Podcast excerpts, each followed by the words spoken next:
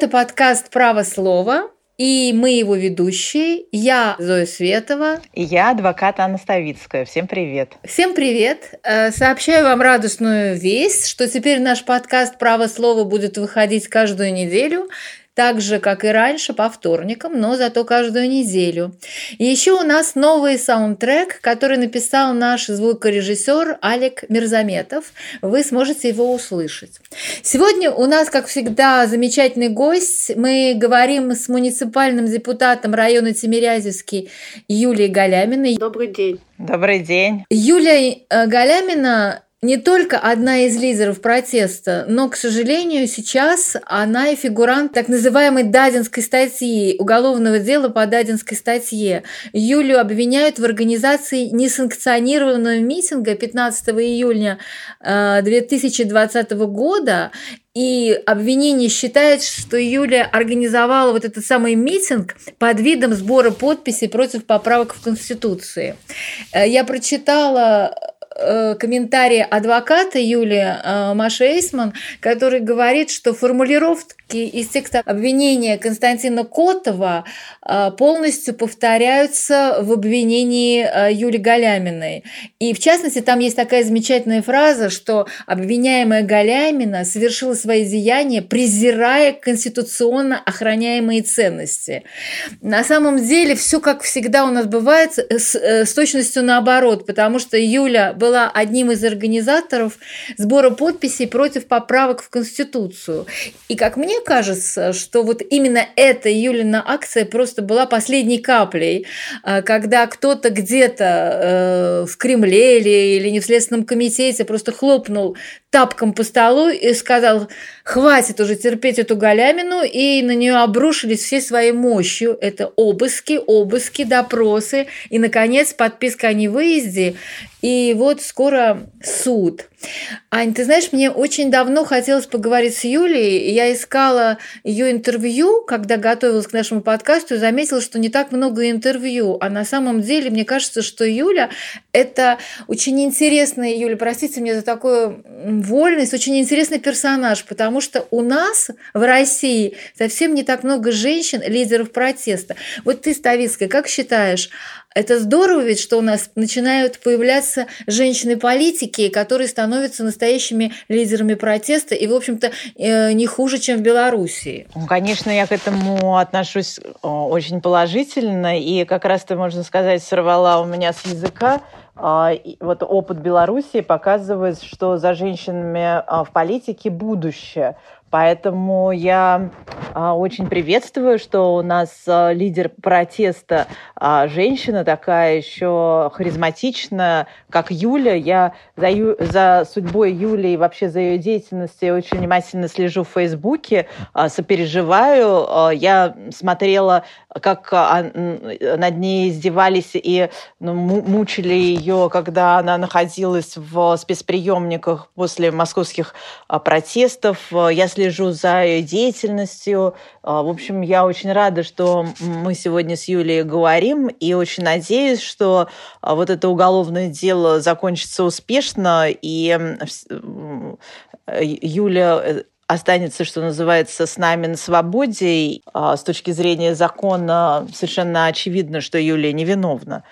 А, и я очень надеюсь, что Юлия дальше продолжит свою политическую деятельность, и эта политическая деятельность будет успешной. Юль, а знаете, я когда читала вашу биографию, я, честно говоря, с удивлением узнала, что вы а, специалист по редким языкам. Я знала, что вы лингвист. Это меня поражало, потому что это на самом деле не лингвистика, это такая суперсложная, с моей точки зрения, наука. Учиться ей безумно сложно. У меня один из сыновей лингвист, он мне рассказывал, как, как его мучили там в РГГУ, когда он учился. Хотела вас спросить, как так получилось, что вы лингвист и такой редкий специалист э, по совершенно неизвестным языкам вдруг превратились в политика? Можете объяснить, как э, и почему произошел этот переход? Ну, я занималась, в общем-то, параллельно со своей научной деятельностью всегда занималась политической журналистикой. Дело в том, что в начале 2000-х, в общем-то, наукой заработать деньги было невозможно, и я, родив двух детей, решила пойти чем-то зарабатывать, и это оказалось политическая журналистика. Это было даже совершенно случайно так произошло. Но это меня очень увлекло, и я в течение многих лет работала политическим корреспондентом, потом редактором. И надо сказать, что я всегда говорю своим студентам, что практически все а, СМИ, в которых я работала а, в 2000-е, сейчас запрещены Роскомнадзором. Так что у меня есть, э, в общем, свой знак качества. Вот, но э, одновременно я занималась наукой, э, потому что ну, я чувствовала ответственность за свою деятельность как ученого тоже. И еще потом я начала преподавать. В общем, я всегда любила делать очень много дел одновременно. Это еще в институте отметили, потому что мне ставили пятерки даже за те курсы, на которые я не ходила, потому что считалось, что я как Гермиона Грейнджер хожу везде и всегда а, на все занятия. А потом я, после того, как я, в общем-то, посмотрела, как живет наша оппозиционная политика в течение всех 2000-х годов, а в десятые годы я поняла, что ну, невозможно больше на все это смотреть. Все делается неправильно, все делается не так, как надо, на мой взгляд, и я решила пойти в политику сама. При этом, конечно, я не бросала ни науку, ни педагогику, потому что они доставляют мне тоже огромное удовольствие в жизни вы занимаетесь э, кетским языком. А, и вот хотелось очень спросить, что это за кетский язык, а, какой народ говорит на этом языке, и почему вы выбрали именно заниматься этим языком и этим народом? Кетский язык – это язык народа кеты которых осталось очень немного, вернее, на людей, которые считают себя кетами, больше тысяч человек, но а, людей, которые знают кетский язык, ну, можно посчитать по пальцам одной руки, по сути, сейчас уже. Но Кетский меня судьба свела еще, когда я была в институте. Мы на первом курсе поехали в экспедицию. Это было очень драматично. В 90-е годы все было довольно сложно. Сложно было ехать на поезде, потом э, плыть на лодке, летать на самолетах на кукурузниках. В общем, мы прибыли в совершенно дикие, как нам тогда казалось, места, и там я познакомилась с очень хорошими, открытыми и очень интересными людьми, которые говорят на кетском языке. С многими из них подружилась. Потом жизнь как-то нас развела, я занималась другими делами, рожала детей, училась, получала образование, защищала диссертацию. Кстати, диссертация у меня, как ни странно, про африканский язык. Вот. И... О, ничего себе! Да, вообще по образованию арабист. Вот. И э, Потом... А, а сколько вы языков знаете? Я, я извиняюсь. Ну, что... это что понятие знать язык, это такое очень сложное в лингвистике, поэтому я не буду про это говорить. Учила я очень много, бега говорю, наверное, ну, на одном английском более-менее, потому что на самом деле мы, ну, как бы ты э, должен практиковаться, чтобы хорошо говорить, а изучать язык это совсем другое дело. Ты должен, можешь найти его грамматику, там, уметь на нем читать, э, разбирать тексты и так далее. Вот, но неважно. Подождите, подождите, а на кетском кетском языке вы говорите? Вы можете ну, что-нибудь сказать ну, по-кетски? Ну, я, конечно, могу сказать по-кетски. Когда я туда приезжаю, я могу с ними разговаривать. Но кеты сами говорят очень ограниченным количеством фраз уже теперь по-кетски, потому что кетский язык исчезающий. И, э, ну, собственно, я вернулась к кетскому в 2009 году, потому что мне позвали работать в Московский государственный университет на это направление.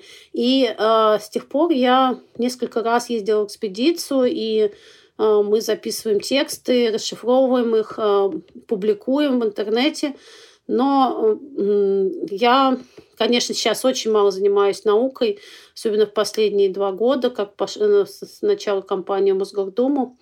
И вот весь предыдущий этот год, он как-то в нем очень много драматических событий, которые мешают мне сосредоточиться.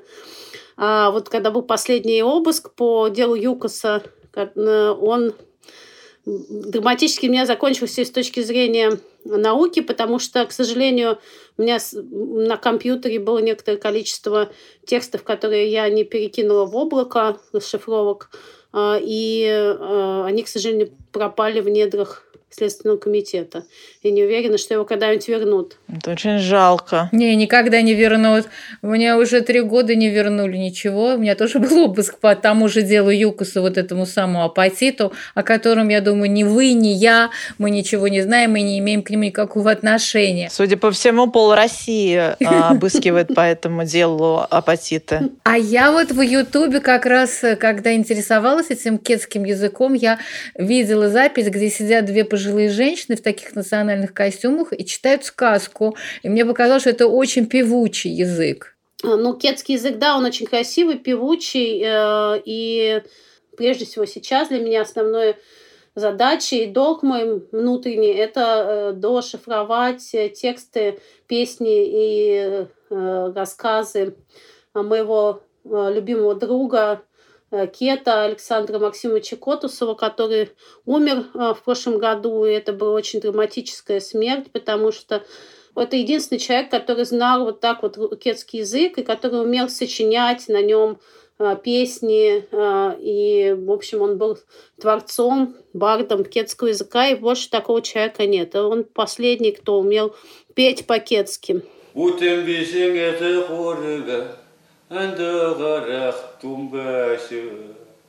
Москва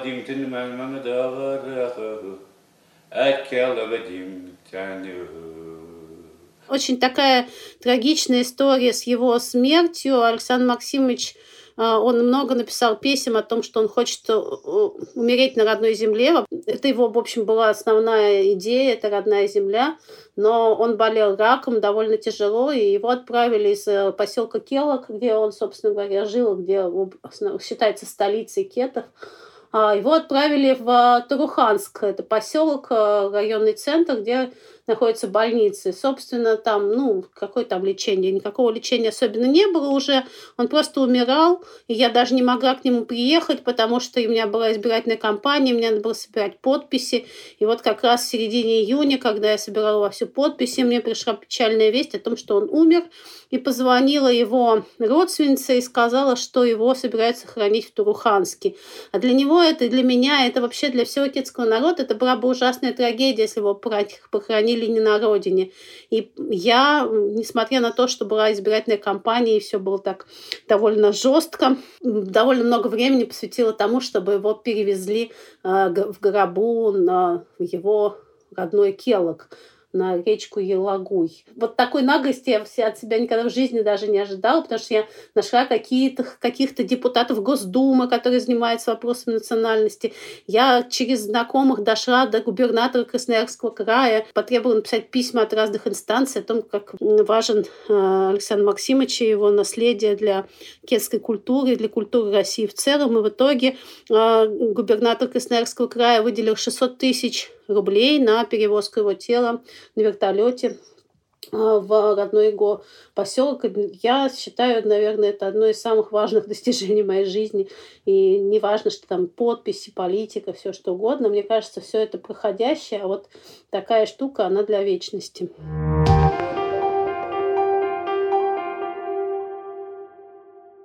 Вы сейчас это рассказываете, драматическую историю про вашего друга, а я вспомнила ваше интервью «Радио Свобода», где вы говорите, что вы, э, что психолог ваш сказал, что у вас такой нрав, что вы всегда лезете на рожон. То есть, ну, если я это поняла так, что вы человек, который не можете пройти мимо несправедливости, даже если это будет для вас опасно. И я видела такую такое видео, э, по-моему, задержание на Трубной летом прошлого года, да, когда э, ОМОН и Росгвардия окружили людей, не давали людям выйти, как бы вот, да, из такого, что ли, они их, ну, как бы в какой-то котел они их погрузили, где они со всех сторон их э, окружили, вот, и по одному вытаскивали людей, сажали в автозак. А вы э, пошли, значит, искать начальника всего этого безобразия, требовать от него, чтобы он дал протестующим коридор для выхода выхода, чтобы люди могли оттуда выйти. Вам не было страшно вот от того, что вас могли задержать? Требую, чтобы вы сделали коридор, для, чтобы выпустить людей. Вы устроили мясорубку. Где у вас руководство?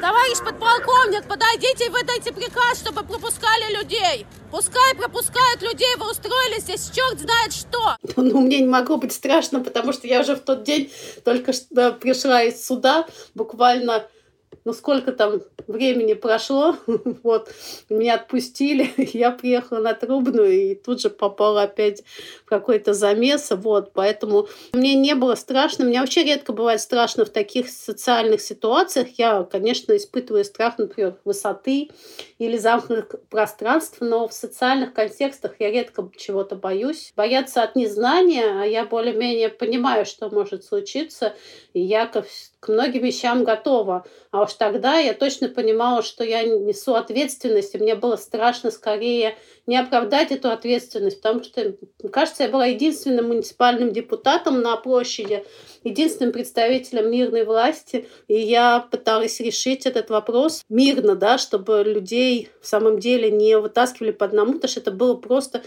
ужасно на это смотреть, когда не было возможности вообще никуда выйти, и там были молодые ребята и пожилые люди, и просто хватали за руки, за ноги, иногда избивали и несли людей в автозак. Вообще не давая возможность людям уйти, даже если, если они хотят. Но что в такой ситуации? Ну, всякий нормальный депутат так бы поступил на моем месте. Тут просто другого варианта не было. А вот э, вас саму год назад задерживали на протестных ми- митингах. И э, в результате вы провели в общей сложности где-то 30 суток спецприемника в Можайске, кажется, и в Москве.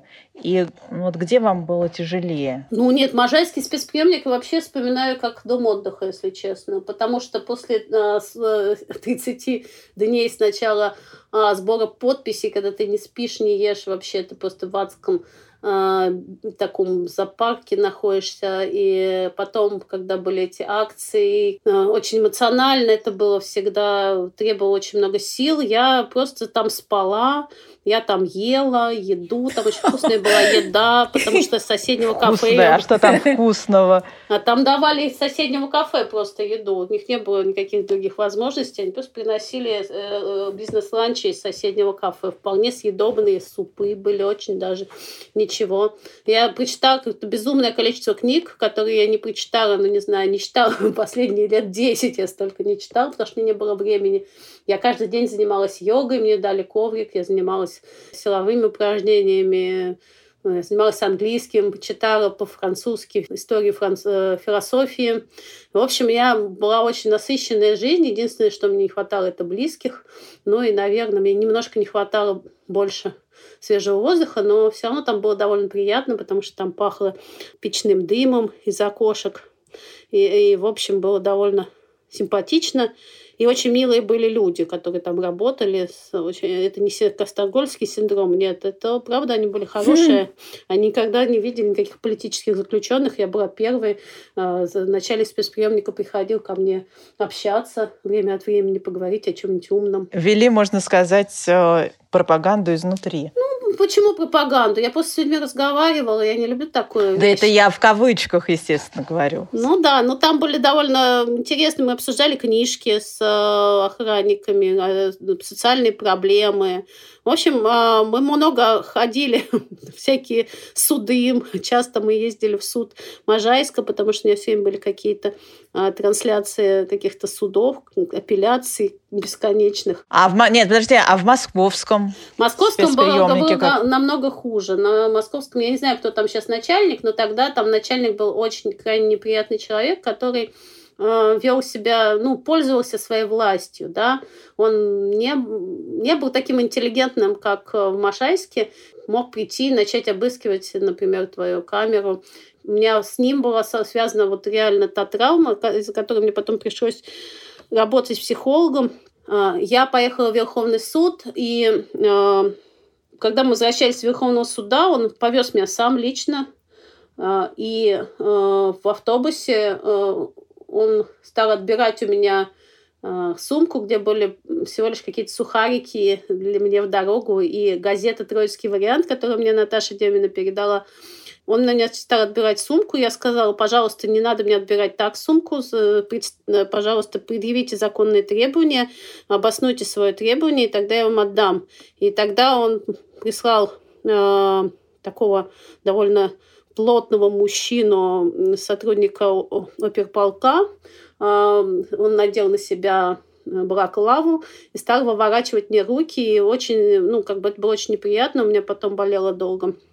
А, рука после этого. Но самое главное в этой ситуации было, ну, как такое не поддающееся, не контролируемое с моей стороны насилие, которое ко мне применили в закрытом пространстве, там, где я не могла не позвать по на помощь, не вообще как-то выразить свой протест. Э, в итоге это очень травмировало меня, и я долгое время потом мне это снилось, я просыпалась с сжатыми кулаками.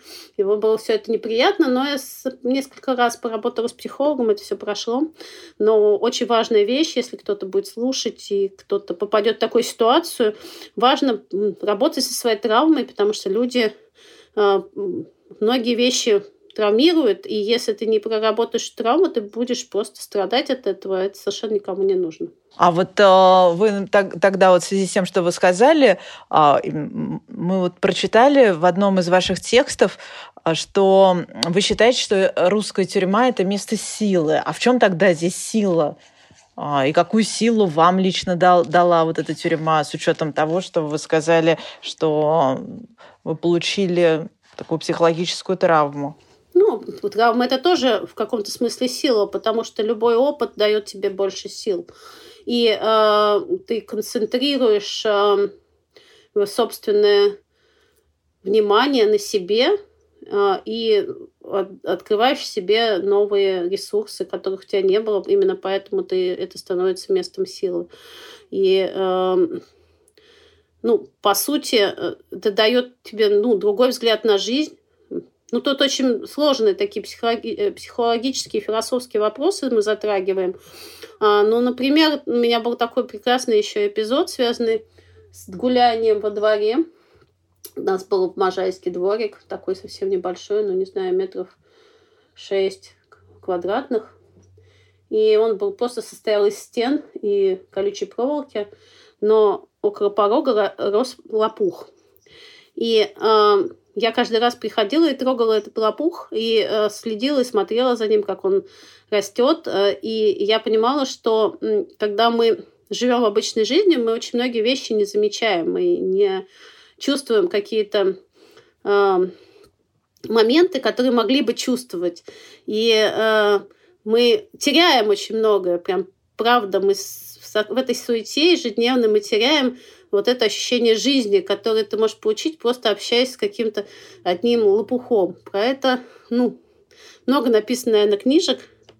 Я небольшой э, философ, но для меня это стало таким внутренним открытием, которое, ну, как ты же это все читаешь, и ты как бы, ну, разумом это понимаешь, но ты это не можешь прочувствовать.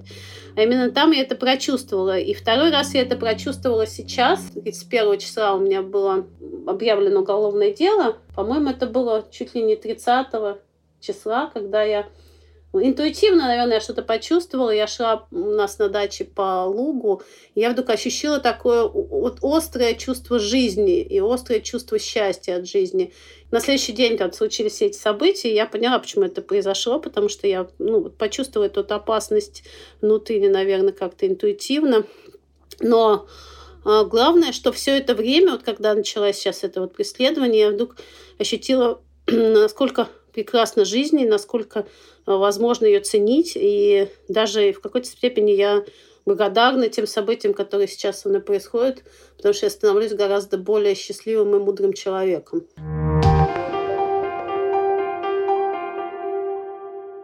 Вы, как человек думающий, философ, социолог, э, все-таки вы не только лингвист, как мне кажется. Вот вы какой бы психологический портрет российского или, может быть, московского судьи могли бы нарисовать? Да? Что вы вообще о них думаете? Кто эти люди, которые нас всех судят?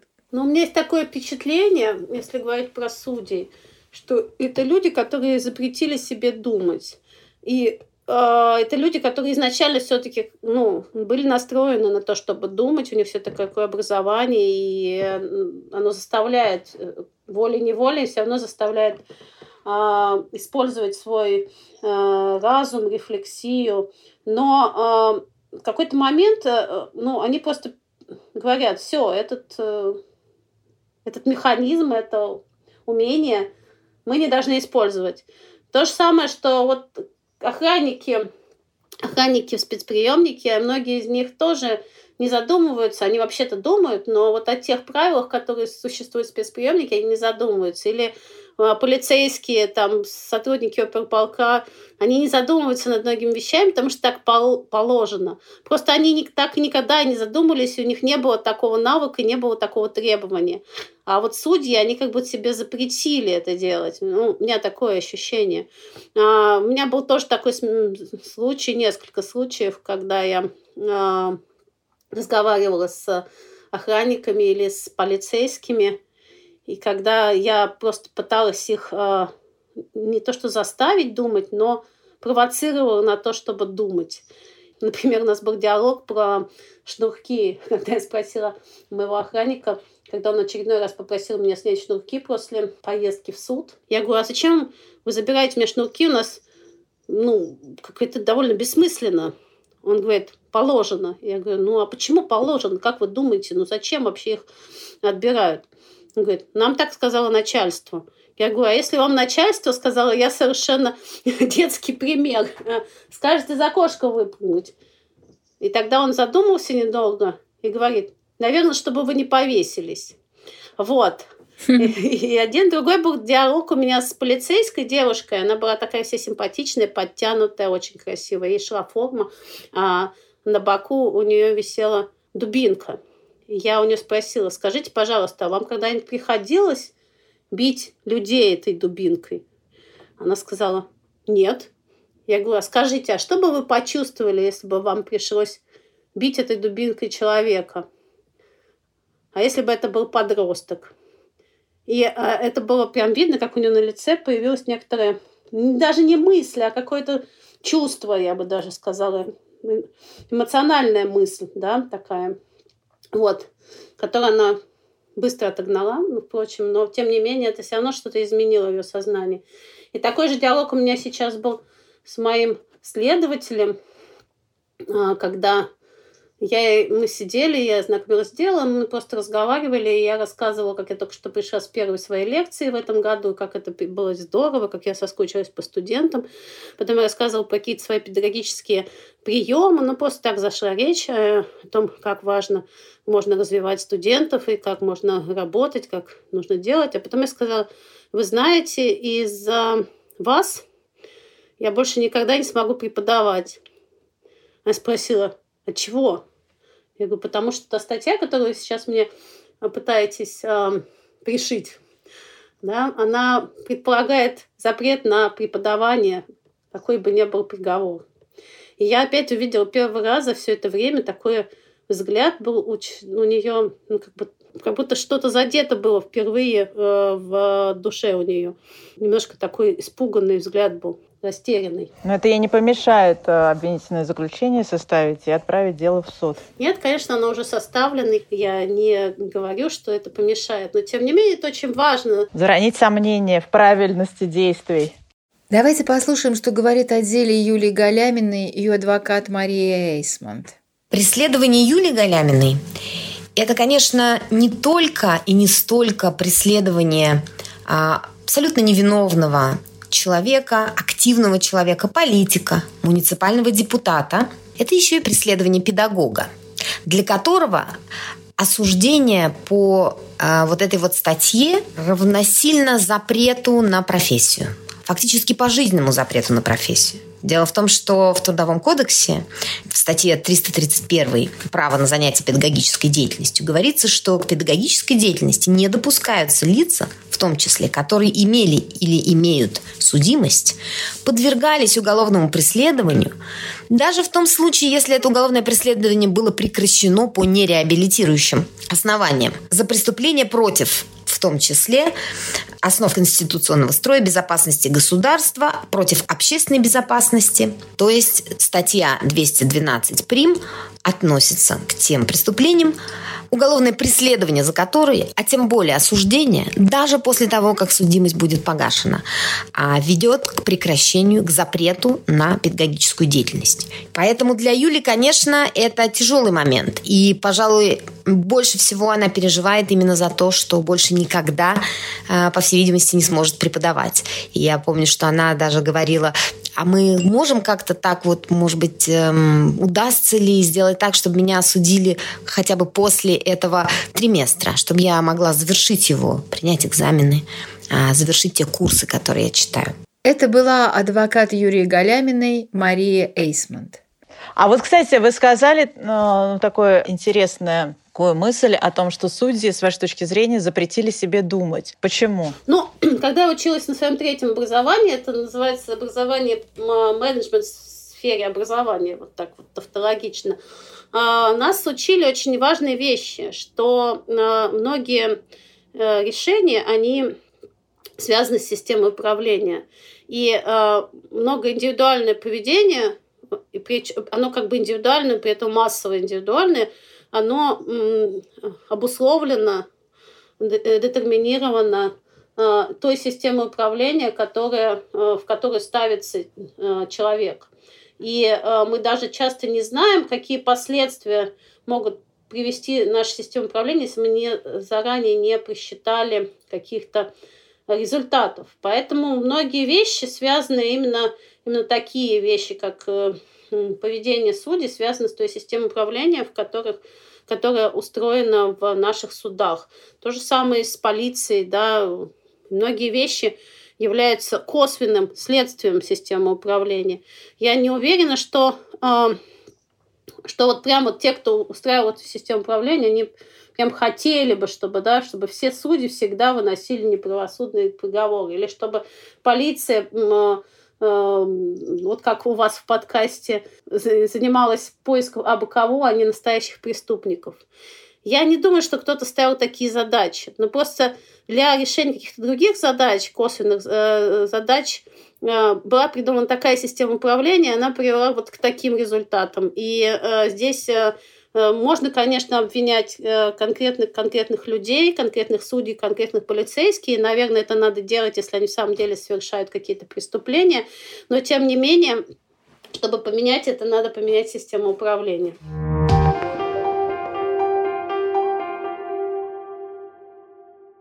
Зачем нужно было в отношении вас возбуждать это уголовное дело? Вот вы как думаете? Ну, существует тут два вопроса. С одной стороны, почему против меня возбудили уголовное дело, и второе, почему именно это уголовное дело, почему именно такая статья. Уголовное дело, на самом деле, они искали как бы возбудить уголовное дело, это теперь уже ясно стало э, из материалов, которые мы сейчас э, читаем. Дело в том, что прослушка э, моего телефона была установлена еще 18 июня, когда еще ни о каком митинге, акции, которые называют митингом 15 июля, Э, речи не шло, потому что даже еще и поправки-то не проголосовали. То есть э, в тот момент шла активная кампания против поправок в Конституцию, я была одним из немногих политиков, кто вообще ею занимался, потому что, к сожалению, очень многие э, в этот момент ушли в тень. И 18 июня было решение суда. Понятно, что до этого еще какое-то время было, принимались какие-то другие решения, пособирались материалы и так далее. То есть я думаю, что еще с мая было принято решение, что меня надо каким-то образом а, остановить и остановить меня, видимо, а, каким-то уголовным преследованием. И до 15 июля произошли обыски те самые по э, делу 2003 года, где мне задавали какие-то вопросы про какие-то неизвестные мне совершенно компании, РТД, ООО, которых я вообще ничего не понимаю. Вот. И, видимо, э, в результате этого обыска, в котором я даже не присутствовала в своей квартире, потому что там был один только мой сын, а, какие-то изъяли были материалы, мой компьютер, какие-то бумаги. И э, надо сказать, что, видимо, они искали, чтобы такое зацепиться, какую бы уголовную статью мне покрасивее пришить, Но дело в том, что ну, как бы им совершенно не за что э, взяться. Я не храню наркотиков, и там не э, занимаюсь педофилией, не отмываю деньги, у меня нету, э, не знаю, тысяч не знаю, комнат, заполненные миллионами денег, да, но они просто не нашли, за что бы им взяться за меня. У меня не было никаких других других возможностей, кроме просто чисто такой вот откровенно политически э, мотивированной статьи. И я вот в этом смысле даже в каком-то смысле горжусь этим, потому что это демонстрирует мою репутацию. Э, сейчас э, видно в этой стадии, когда они пытаются выбить всех Э, политических лидеров, э, кто имеет самостоятельную позицию и самостоятельные возможности. И, ну, и, конечно, это выборы в Госдуму предстоящие тоже сыграли свою роль. В их голове существует такая картинка, что вообще любое недовольство граждан в России, оно не может быть э, просто потому, что люди так думают. Они думают, что это есть какие-то агенты э, Запада, которым платят деньги. Госдепа. Которые, да, Госдепа, которые, значит, за деньги, за печеньки, значит, организуют вот этот протест. А на самом деле, если бы их не было, то и протеста бы не было, все были бы довольны. Ну, то есть, ну, это такая довольно э, примитивная картина мира, но я не удивляюсь, потому что, ну, эти люди тоже давно запретили себе думать, как и судьи. Мы уже в начале упомянули белорусский протест, да, и то, что у белорусского протеста женское лицо. И мне хочется спросить вас, Юль, а вот вы как относитесь именно к, это, к этой краске белорусского э, протеста? И думали ли вы о том, что у нас в России тоже когда-нибудь женщины смогут возглавить протест? И вы готовы были бы его возглавить, как, например, это сделала Тихановская или Мария Колесникова? Я не знаю, кто для вас из этих трех или четырех женщин является каким-то примером? Вы знаете, тут очень много опять вопросов в этом вопросе, да, потому что э, на самом деле э, я не уверена, что они возглавляют протест. Я бы сказала, что они выдвинуты протестом как некие представители свои, да, но не они являются ну, да. вождями там и лидерами этого протеста. Как правильно та же Тихановская сказала, у белорусов нету э, лидеров потому что все они лидеры. И это очень важная для меня мысль. Я очень благодарна ей за эту фразу, хотя, а, конечно, для меня более харизматичной и более интересной является Мария Колесникова. Я на нее больше смотрю с восхищением. Вот. И а, а, эта фраза очень важна, потому что я тоже считаю, что пока э, у нас не будет достаточное количество лидеров, как, пока у нас не появится вот это вот внутреннее ощущение лидерства у большого количества людей, когда, по крайней мере, большая часть граждан не почувствует себя лидерами самих себя хотя бы, да, мы не сдвинемся с какой-то очень серьезной точки. Для этого надо работать. У нас ситуация системная болезнь. Это то же самое, как если вы возьмете организм, и у вас, например, какая-то серьезная болезнь, а там, не знаю, а, диабет, да, а вы будете э, бороться с, с конкретным там его каким-то проявлением, с полнотой. И ты будешь бороться до отупения, и ничего у тебя не получится, пока ты системно не пересмотришь отношение к своему образу жизни. Да, и только обществу надо пересмотреть отношение к своему образу жизни. Не обжираться пропагандой. Это как чистить зубы, надо э, ходить на выборы. Вот. А насчет женщин, я уверена, что ну вот мой опыт показывает, что женщины в политике гораздо проще договариваться. И вот эти вот темы, связанные с вот раздраем политическим, вот темы постоянной конкуренции, которую мы видим между теми лидерами и этими, кто никто ничего не может договориться. Я уверена, что когда мы начинаем договариваться с женщинами, лидерами, гораздо проще найти общий язык и это не знаю, с чем это связано. Я вообще не большой сексист и не люблю вот эти вот гендерные э, стереотипы. Э, но, тем не менее, вот практика моя такова. То есть вы хотите сказать, что вы для себя э, не исключаете э, то, что вы будете продолжать заниматься политикой в том случае, если вас не, ну, давайте скажем честно, если вас не посадят, да, вы останетесь на свободе, и, и какой выбор вообще у вас будет? Вы не сможете преподавать, насколько я понимаю, в государственных вузах, да, не, неизвестно, будете, сможете ли вы преподавать в каких-то негосударственных вузах, политикой вы не сможете заниматься, ну, как бы, да, вы не сможете организовывать митинги, а, но чем вы тогда будете заниматься? Останетесь ли вы в политике? Как-то вы об этом думаете о будущем или вы стараетесь не думать? Я, конечно, думала об этом и много про это размышляла. И вот, например, идея свободного университета тоже возникла в моей голове примерно в то же время, когда в голове коллег, но не по причине, что меня выгнали из вуза, а по причине того, что, возможно, я не смогу преподавать. И это не важно, как государственный это вуз или какой-то другой. Главное, чтобы это было официальное преподавание. Главное, чтобы это было э, официальное преподавания с лицензией. Но, естественно, я буду и преподавать, и буду искать варианты, вот, ну, как, например, свободный университет. Естественно, я буду заниматься политикой. А, понятно, что они ограничивают как бы мои возможности, как им кажется. Но на самом деле, на самом деле, это они зря так думают, потому что любые проблемы, любые препятствия, они, наоборот, расширяют возможности, потому что ты выходишь за рамки привычного. Ты перестаешь думать стереотипами, начинаешь искать какие-то новые варианты и видишь гораздо больше пространства а, возможностей, чем если ты был в какой-то своей привычной колее от выборов до выборов, а, двигаешься и думаешь, что таким образом ты можешь что-то изменить. Поэтому я думаю, что в этом даже есть свои плюсы. И, например, у меня появится гораздо больше времени а, из-за того, что у меня будет такое регулярное преподавание, и у меня не будет моей муниципальной а, работы как депутата, потому что это, конечно, отнимает очень много времени. Мне, конечно, этого безумно всего жалко, но я могу заниматься другими вещами, например, поддерживать других лидеров и а, помогать другим людям развивать себе лидерские качества, политические качества, потому что я уверена, что это самая главная сейчас задача, это появление в стране множества политических лидеров, координация и низовая координация, не иерархическая через какого-то вождя, да, низовая координация этих лидеров,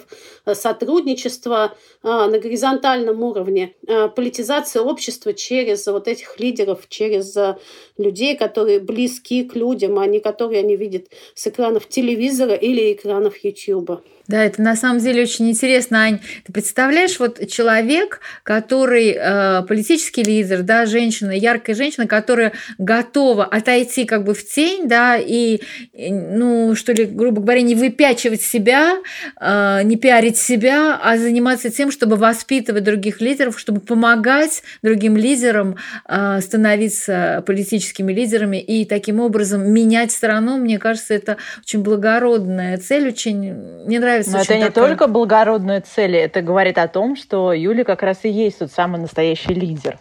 Потому что если человек можно сказать, на свою голову огребает столько проблем, но совершенно не сломлен, а напротив говорит о том, что ну, а, вы можете делать и то, и это, и пятое, и двадцатое, но я от этого становлюсь только сильнее и буду заниматься просто тем же, но только с другой стороны, это, конечно же, а, заслуживает очень большого уважения, восхищения, и большое вам спасибо за вашу деятельность, и лично я уверена, что а, вы будете еще более известным а, политиком. И все это вас делало только сильнее, о чем вы, собственно говоря, и нам подтвердили. Ну, я сейчас да. вот тут сижу, краснею. Столько я не люблю, когда меня хвалят. Не, а что краснеть-то? Мы говорим о том, что есть на самом деле, и это очень здорово, что а, такие люди есть. И я с вами, кстати, полностью соглас, согласна насчет а, женщин, а, с которыми легче договориться. Но все-таки у мужчин есть а, такая а, такое качество стоять на своем и, что называется, а, не сдавать ни пяди земли. А женщина, так как она может рассуждать и какими-то компромиссными категориями, все-таки этот компромисс всегда может найти. И а, в политике, мне кажется, это тоже очень важно. Так же, как и в любой другой деятельности, и в адвокатской, и в журналистской. Потому что это приводит к ну, таким достаточно большим успехам и достижениям целей. они более сильные в том смысле, что они могут э, как бы отбросить вот эти свои, да, э, свое, свое тщеславие, честолюбие ради э, какого-то великого дела, как они его считают, ради какой-то миссии. А мужчины очень часто все-таки, простите меня, меряются да, своими какими-то мужскими достоинствами, если позволительно будет мне так сказать. Вот, поэтому я очень надеюсь, что, Юля, ваше такое состояние духа, высокое состояние духа перед серьезным испытанием, которое вам предстоит в ближайшие месяцы, что оно не исчезнет, это состояние духа, что, оно, что вы будете его поддерживать. Вот, и желаю вам удачи. А это был подкаст «Право слова». Слушайте нас в Apple Podcast, CastBox, Яндекс Музыки. Ставьте лайки, пишите комментарии.